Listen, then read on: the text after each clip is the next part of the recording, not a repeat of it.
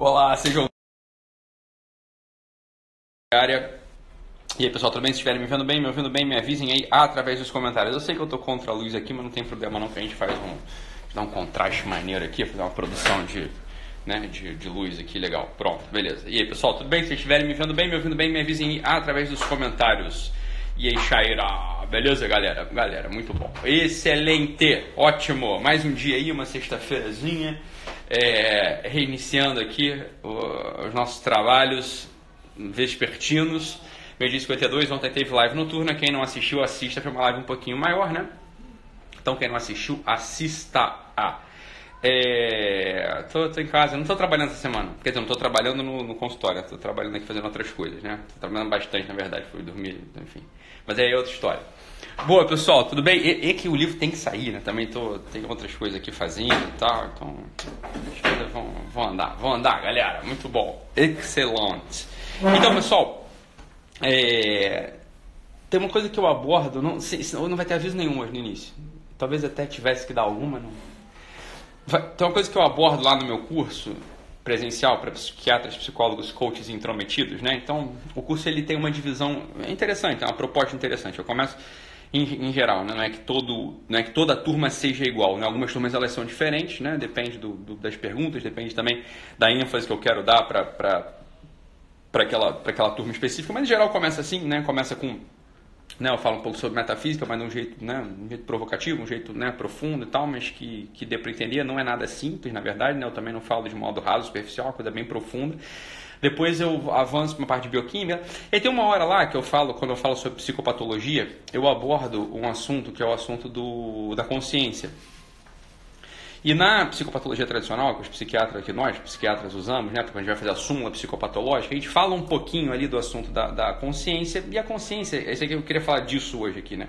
A consciência ela tem três níveis, né? Então essa é uma, uma classificação proposta, e a gente pode falar da consciência fisiológica, aquela consciência da qual os médicos tratam, né? Então os médicos tratam da consciência, da consciência fisiológica. Então se você, por exemplo, chega num pronto-socorro, né? Você deu uma batida, você estava, por exemplo, sem cinto, sei lá, andando sem cinto na, na rua, sem cinto de segurança, bateu com a cabeça no, no volante, ficou inconsciente, você vai chegar no pronto-socorro e ele vai fazer lá uma classificação, tem escalas para isso, inclusive. Né? Então vai falar, ah, tá, tá com, a, com eh, nível de consciência baixo, nível de consciência normal, tá com consciência tá torporoso, né, tá comatoso, aí tem escalas para classificar essa consciência, etc, etc, né?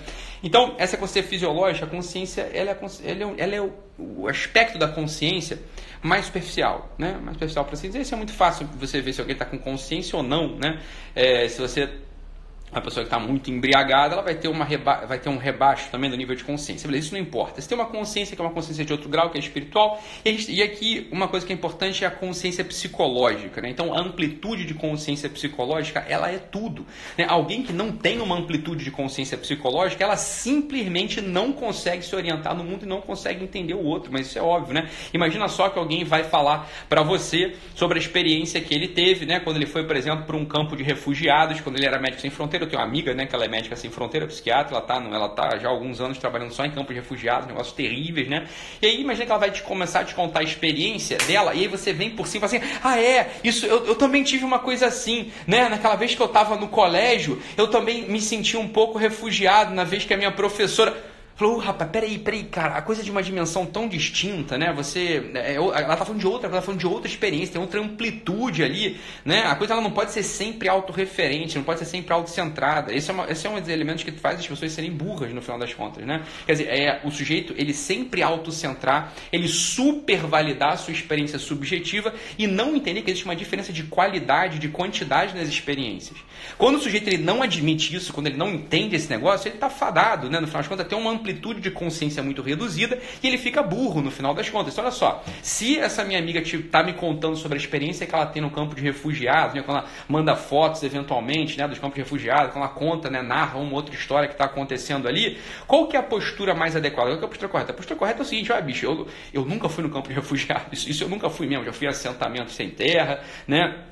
Já, já atendi pessoas que ficaram em cativeiro sequestradas durante muito tempo. Isso tudo eu já atendi. Mas, né, eu nunca fui no campo de refugiado, né? Nunca. No campo de refugiado internacional tem, tem então, cidades inteiras, né? Que, que se prestam a aceitar os refugiados e aí prestam ali assistência médica, assistência psiquiátrica, assistência espiritual para aquelas pessoas. Olha, é uma experiência tão distinta, um negócio assim que está em outra ordem de compreensão que a única postura que eu tenho é ficar quieto e ouvir o que ela está me contando e tentar de algum modo integrar isso na minha personalidade, tentar de algum modo integrar isso na minha percepção. Então essa é uma das primeiras coisas que a gente tem. Quando alguém está contando pra gente uma coisa que a gente francamente nunca ouviu falar, o melhor que a gente tem a fazer não é ficar retrucando, não é ficar debatendo, é ficar quieto e integrar aquilo na nossa personalidade, integrar aquilo no nosso campo de percepção né? Para que não é que integrar na personalidade, perdão, é integrar na nossa percepção para que isso de algum modo possa ser mais um chão para nossa personalidade se desenvolver. Isso é o campo de consciência. Isso é um dos elementos, isso é o que a gente chama de consciência psicológica. Esse é um dos campos de, de consciência psicológica, né?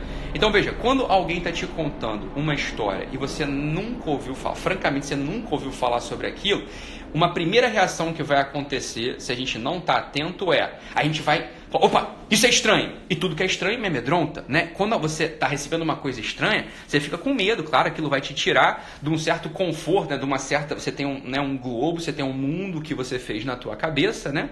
E aí você, aquilo te tira, aquilo te abre, te faz uma abertura, né? E você vai ficar com medo naturalmente, e você tem uma tendência, existe uma tendência natural para as pessoas que estão desatentas, que é se fechar, falar, não, não, não, isso não pode entrar em mim, isso não pode ampliar meu horizonte de consciência. Por quê? Porque isso me deixa aterrorizado, né? O, qual que é o terror? O terror é o seguinte, é o terror dos descobridores, dos não descobridores portugueses, na verdade. Então, tinha toda aquela população europeia com um terror de enfrentar o mar, né? Até de, tinha uma, um grande um adágio latino que falava, né? Haverá dragões, né? Há dragões do outro lado do mar. Falou, olha, Alguns falaram, não sei se tem dragão ou não, vamos lá investigar. Me parece que a Terra, né, ela consegue fazer um arco, então eu consigo chegar do outro lado. Se eu navegar direitinho, vamos embora, né? Vamos navegar, vamos ver se tem dragões ou não. Ou seja, de um lado tinham aqueles que tinham um horizonte de consciência muito fechado e não estavam abertos a expandir o seu horizonte de consciência. E do outro lado estavam aqueles que falavam assim, olha, Talvez não tenha dragão, nem mesmo assim, se tiver dragão, se olhar lá o dragão, andou meia volta, né? Pronto, volto para Portugal, volto para terra firme, volto para comer bolinho de bacalhau, né? Volto para dar um beijo na Maria. Porra, fazer o quê, né?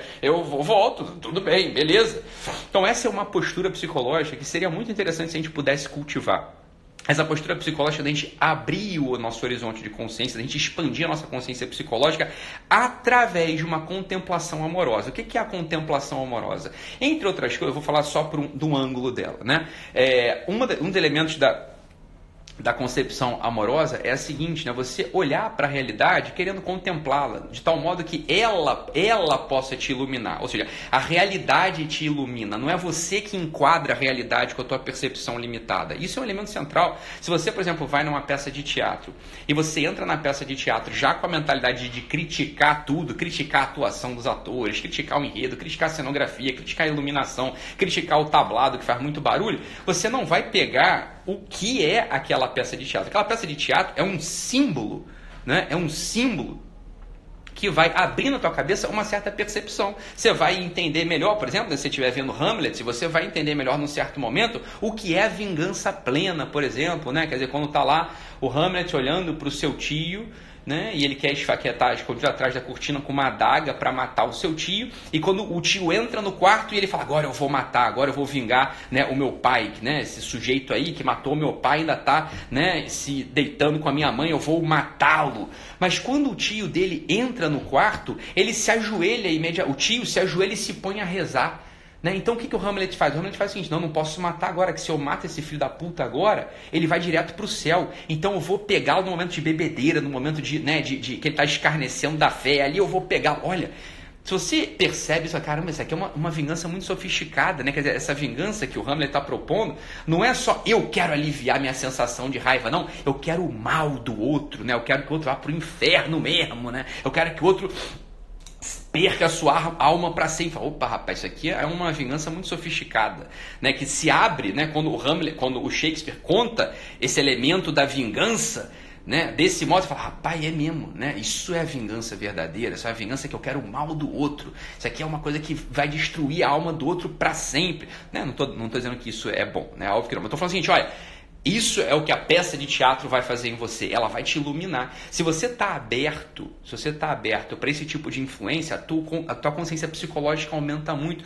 Você se torna assim uma pessoa mais inteligente. Essa é uma das únicas formas de você se tornar inteligente é essa no final das contas. Aquele sujeito que acha que é inteligente porque tem pensamento crítico, esse sujeito é um idiota, um idiota 100%. Pensamento crítico é uma coisa burra demais. Você vai criticar o quê se você não tem base para criticar porra nenhuma, né? Você vai criticar o quê, meu filho? Não vai criticar nada, né? Você não tem elementos para criticar. Então, a, a melhor postura a melhor postura não é criticar ninguém. A melhor postura é você ficar na tua, né? Você vai ficar na tua.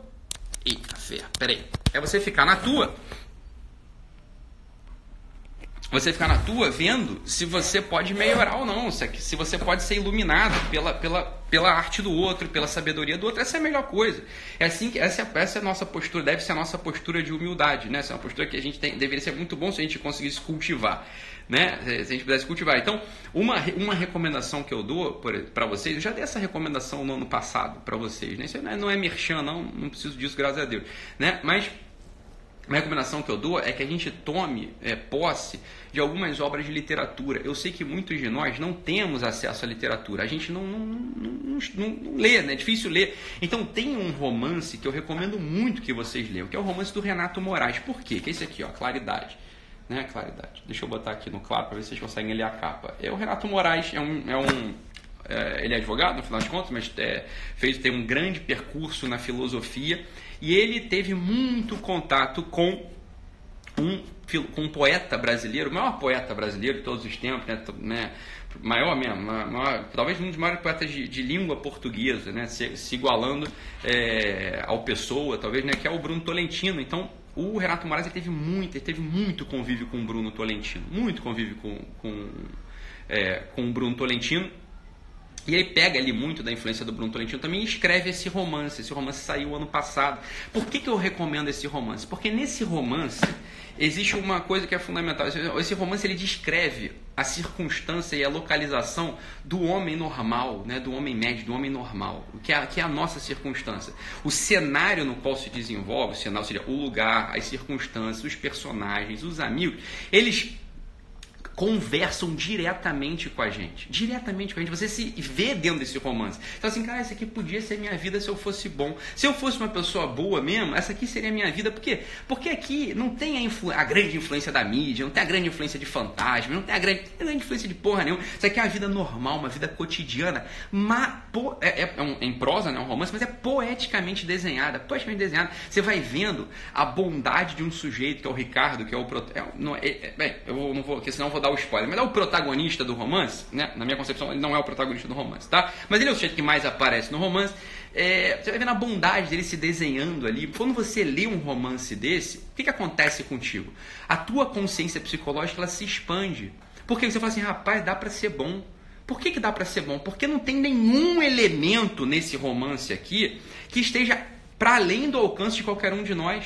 Para além, tem famílias normais aqui, tem uma profissão normal, o Ricardo é um advogado, ele tem amigos normais, ele tem interesses normais, tem interesses cotidianos, ele presencia também né, algumas tragédias, mas são tragédias normais, não é uma tragédia daquela, assim, uma devastação de Brumadinho, não é essa tragédia que, graças a Deus, não vai acontecer para todos nós, né? São tragédias normais que todos nós vivenciamos, morte de familiares, morte de entes queridos. Então, veja, esse romance, ele, veja bem, não é um romance fechado, por quê? Porque o Renato não cria um universo fechado, um universo autorreferente, não faz isso, né? O Renato Moraes ele descreve ele descreve um universo que todos nós, todos nós temos, todos nós presenciamos. Nós todos estamos dentro desse universo, o universo da realidade normal.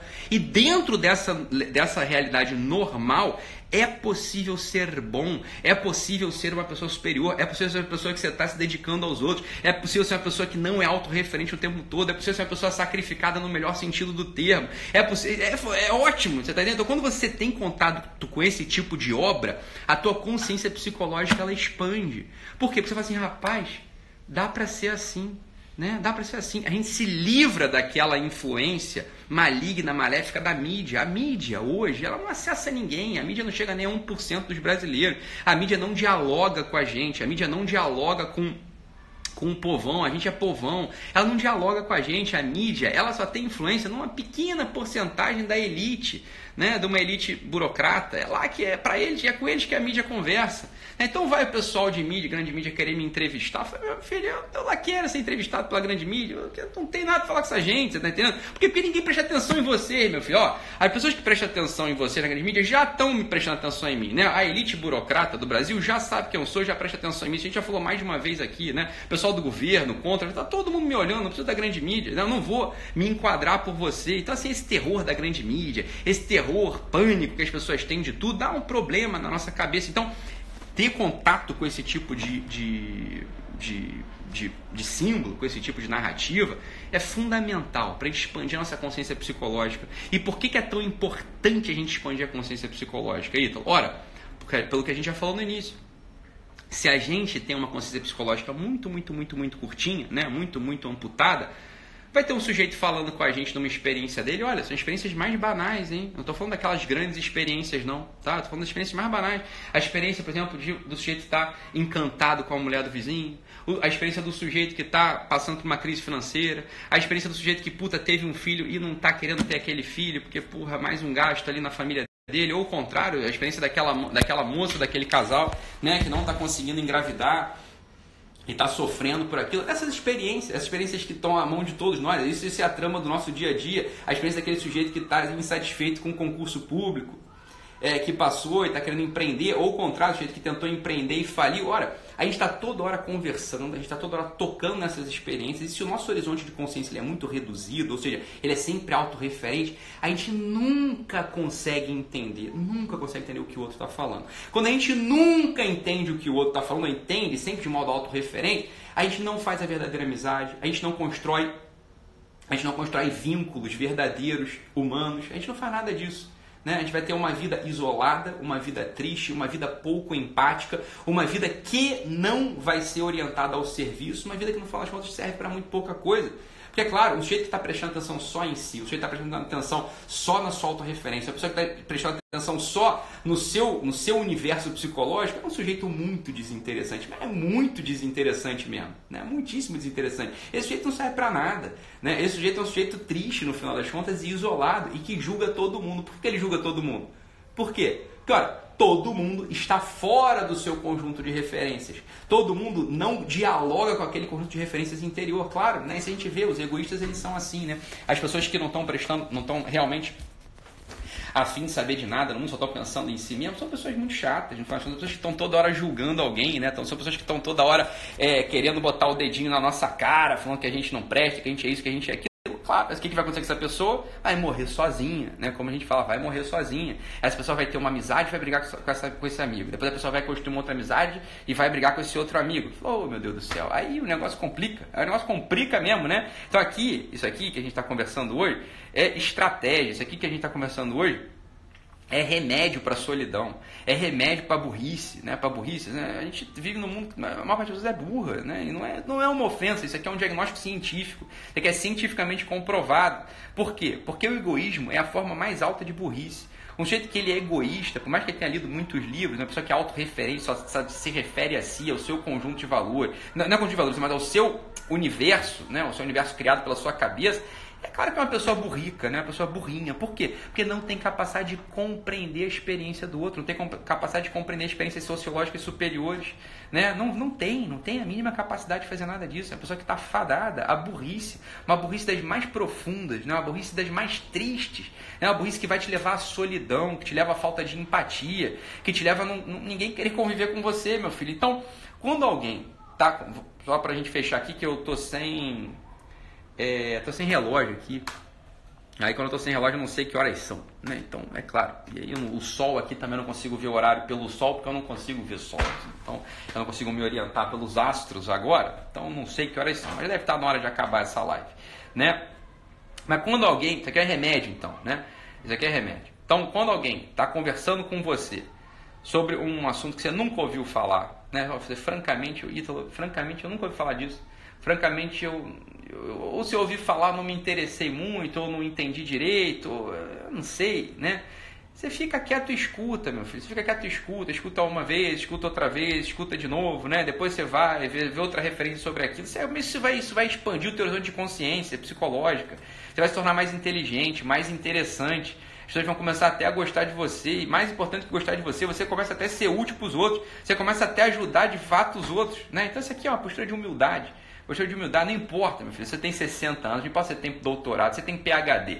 Sempre vai ter alguém falando de alguma coisa que você nunca ouviu. Sempre vai ter alguém falando de uma coisa que você não ouviu falar. E aí você vai lá, escuta a pessoa, você vê se a pessoa tem autoridade para aquilo, você vê se a pessoa tem influência naquilo, você vê se a pessoa pode fato, te ajudar e você, dá, você, você se abra para o mundo e não se feche. O fechamento é muito triste, né? Quando a gente está fechado num mundo que só que a gente criou na nossa cabeça, né? A gente não consegue de fato olhar para fora, a gente não entende os movimentos da alma do outro, a gente não entende os movimentos do desejo do outro, a gente não consegue servir para porra nenhuma, a gente vira um soberbo sem saber, né? a gente vira um soberbo daqueles pequenininhos, né? Porque um sujeito que de fato é muito poderoso, é muito grande, o sujeito desse ser soberbo, você até entende, fala, é, tem motivo para ser soberbo. Agora nós, a gente ser soberbo, a gente é desse tamanho, é soberbo, né? O que, que eu falei, né? Tu, soberba, de quê? De quê? Desse tamanho? Não tem, né? Tá bom? Então é isso, pessoal. Sexta-feira, né? Sexta-feira entrando aí, já no meio dela, depois a gente se vê mais tarde. Tá bom, pessoal? Eu acho que eu tenho algum aviso sobre o curso de psicólogo, psiquiatra, coaches intrometidos. É, ainda tem algumas vagas em algumas turmas, porque o negócio do boleto lá não compensou. Né? Então as pessoas que iam pagar em boleto não pagaram, depois a gente não voltou a, a abrir, né? a gente não fez outra campanha de venda. Né? Então, se você. Mas tá, tá, tá aberto lá, a inscrição tá aberta. Se você for lá no site, né? É, italomarcili.com.br barra PSI, PSI, você vai ver que tem algumas turmas lá que ainda tem algumas vaguinhas. Né? Talvez você consiga pegar, dá uma olhada lá para ver se, se você consegue se juntar a nós. Beleza, pessoal? Então é isso. Fique com Deus, um abraço e até mais. Tchau, tchau, pessoal.